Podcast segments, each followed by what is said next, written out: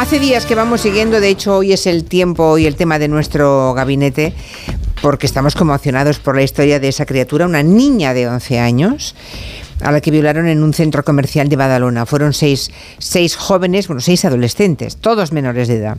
Y cuando pensábamos que a esta historia ya no le cabía más ingrediente para el horror, cuando ya no nos, nos había espeluznado, resulta que la familia de esta niña ha tenido que denunciar amenazas de muerte. Y claro, eh, hay que preguntar, hay que preguntar a Manu Merlasca qué, qué está ocurriendo con esta historia. ¿Qué tal, Manu? Buenas tardes. Hola, ¿qué tal? Buenas tardes. ¿Qué, bueno, ¿Qué sabemos en este momento, a día de hoy, de lo que ocurrió en, en ese baño, en el lavabo de ese centro comercial, el Magic de Badalona? ¿Qué pasó? Bueno, lo que sabemos que ocurrió es lo que ha recordado la propia víctima, ¿no? Que, que tuvo que ser meses después cuando su hermano alertó de que había circulaba por ahí un vídeo en el que aparecía ella, bueno, pues con determinados comportamientos sexuales, ¿no? Ella eh, incluso no sabía exactamente la fecha que era por diversos datos periféricos, digamos, que los Mossos de Escuadra establecieron una fecha y a partir de ahí pues iniciaron esa investigación que de momento ha acabado con cinco detenidos, ¿no? Habría un sexto implicado que ni siquiera se ha podido identificar. Eh, tres de ellos menores de 14 años y por tanto inimputables, es decir, no hay no tienen ninguna responsabilidad penal y por tanto no se puede adoptar ninguna medida con ellos. Otro que además tiene antecedentes por agresión sexual, que sí que se ha decretado su internamiento en un, en un centro, y otro que está en libertad vigilada. ¿no? Eso es lo que hay. Y es cierto que la familia ha recibido amenazas por parte del hermano, concretamente de esa cría, ha recibido amenazas por parte de algún familiar o de alguien de ese entorno. ¿no? A ver, para que, la gente, ver, para- para que sí. la gente no se, es- se espeluzne, pero se espeluzne relativamente, ¿vale? Estamos hablando de todo, se desarrolla en un entorno eh, donde la mayoría de las familias de esos chicos son familias de- tan desestructuradas que algunos de esos chicos ya estaban al cargo de los servicios sociales de la Generalitat, es decir, es un eh, para que la gente lo entienda, estamos en un todo se desarrolla en un ambiente bastante lumpen, ¿vale? Vale, o sea, un ambiente de, familias desestructuradas con alguno con- de, de esos cinco de esos cinco adolescentes, alguno ya vivía en centros sociales. Sí, sí, sí, eso Ya, es. Al- vale, algu- vale. Alguno ya estaba a cargo de los servicios sociales de, de la Generalitat. Vale, entonces que sepamos, esto no ocurrió estas- este fin de semana, ocurrió, eh, calculan que por noviembre, ¿no? Eh, Noviem- en diciembre. sí, diciembre, sí. Fue en diciembre, vale. Entonces, la niña cayó, no contó nada, en principio cuando llegó a su casa, Mm. aunque sí intentó cuando estaba en el centro comercial pedir ayuda a un vigilante. Este es otro de los problemas que tiene esta investigación, porque nadie ha sido capaz de encontrar a ese vigilante que indudablemente podría aportar muchísimos datos, ¿no? Cuando, bueno, no parece que resulte tan complicado dar con un vigilante jurado en tanto en cuanto pues tiene unos cuadrantes con sus horarios y son plantillas. ¿Y cómo que no pueden dar con él? Porque Pues- la niña contó que ella salió, porque digamos, a, a punta de cuchillo la arrastraron hasta el lavabo. Mm. Eso es. Pasó lo que pasó y cuando salió la niña, lo primero que fue, eh, que hizo es ir al vigilante. Eh, claro, pero aquí... ¿Hay imágenes de eso? Porque No, claro, igual. No. Ah, a ver, vaya. primero, es una niña de 11 años que no sabemos si lo que encontró fue un vigilante o una figura que ella identificó como un vigilante, ¿no? Ahí el trabajo de los Mossos de Escuadra, de la, de la unidad, de la UCAS, de la Unidad Central de Agresiones Sexuales, pues está, y de los especialistas en menores sobre todo, pues tienen un trabajo muy fino que hacer, ¿no? Una orfebrería muy fina, primero para depurar el testimonio de esa niña, porque no olvidemos que estamos hablando de una niña de 11 años con el estrés postraumático que puede tener alguien que ha sufrido esa experiencia, evidentemente, ¿no?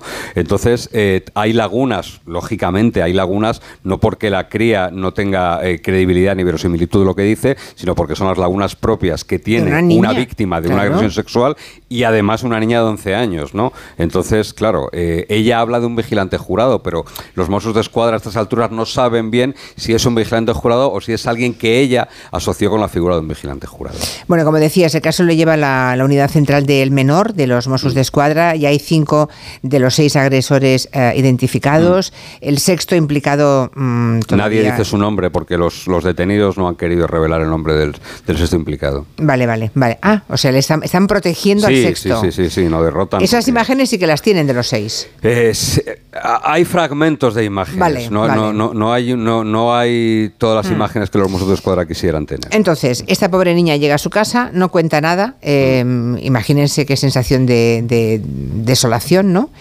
Y es un mes, bueno, dos meses más tarde, Mm. cuando su hermano en el colegio ve un vídeo en el que su hermana ha sido grabada, ¿no? Y es a partir es. de ahí cuando lo cuenta en casa Sí, eso es. y la familia de ella decide ir a, a- a poner la denuncia. O sea, Ponen la denuncia y es a partir de ese momento lo que, lo que se hace es prácticamente reconstruir un puzzle, ¿no? De, porque, como te digo, no saben ni la fecha, ni la fecha Claro. siquiera en la que Han pasado dos meses, tres, uno, eso. claro. Eso es, eso es. Vale.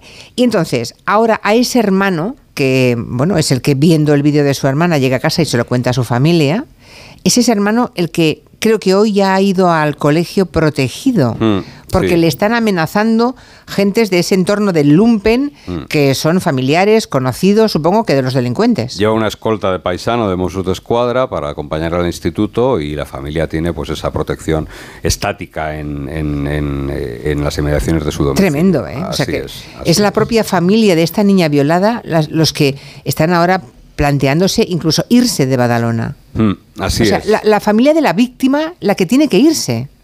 Eh, sí, la familia de los agresores debe tener mm, bastante más problemas, aparte de, de ese. La familia de los agresores. Bueno, Sí, las familias. agresores. las familias esas, eh, algunas ya no están con ellos, digamos. Ya, Eso es. Recordemos. Vale, entonces, decía, son inimputables. Los Sí, que tienen tres, menos. tres de ellos son inimputables, sí. ¿Y eso qué Lo- quiere decir? Pues Que lo máximo que se puede hacer con ellos es lo que han hecho los Mossos de Escuadra. Ir a ver a las familias y decirle, miren, sus hijos han participado en, en estos hechos, eh, ándense ustedes con cuidado, porque no se puede hacer absolutamente nada más. El Código Penal Español es muy claro y la Ley de Responsabilidad eh, eh, Penal del Menor, que salió en el año 2000, eh, también es muy clara a ese respecto, en el que con menos de 14 años es inimputable. Es decir, no hay ninguna responsabilidad penal.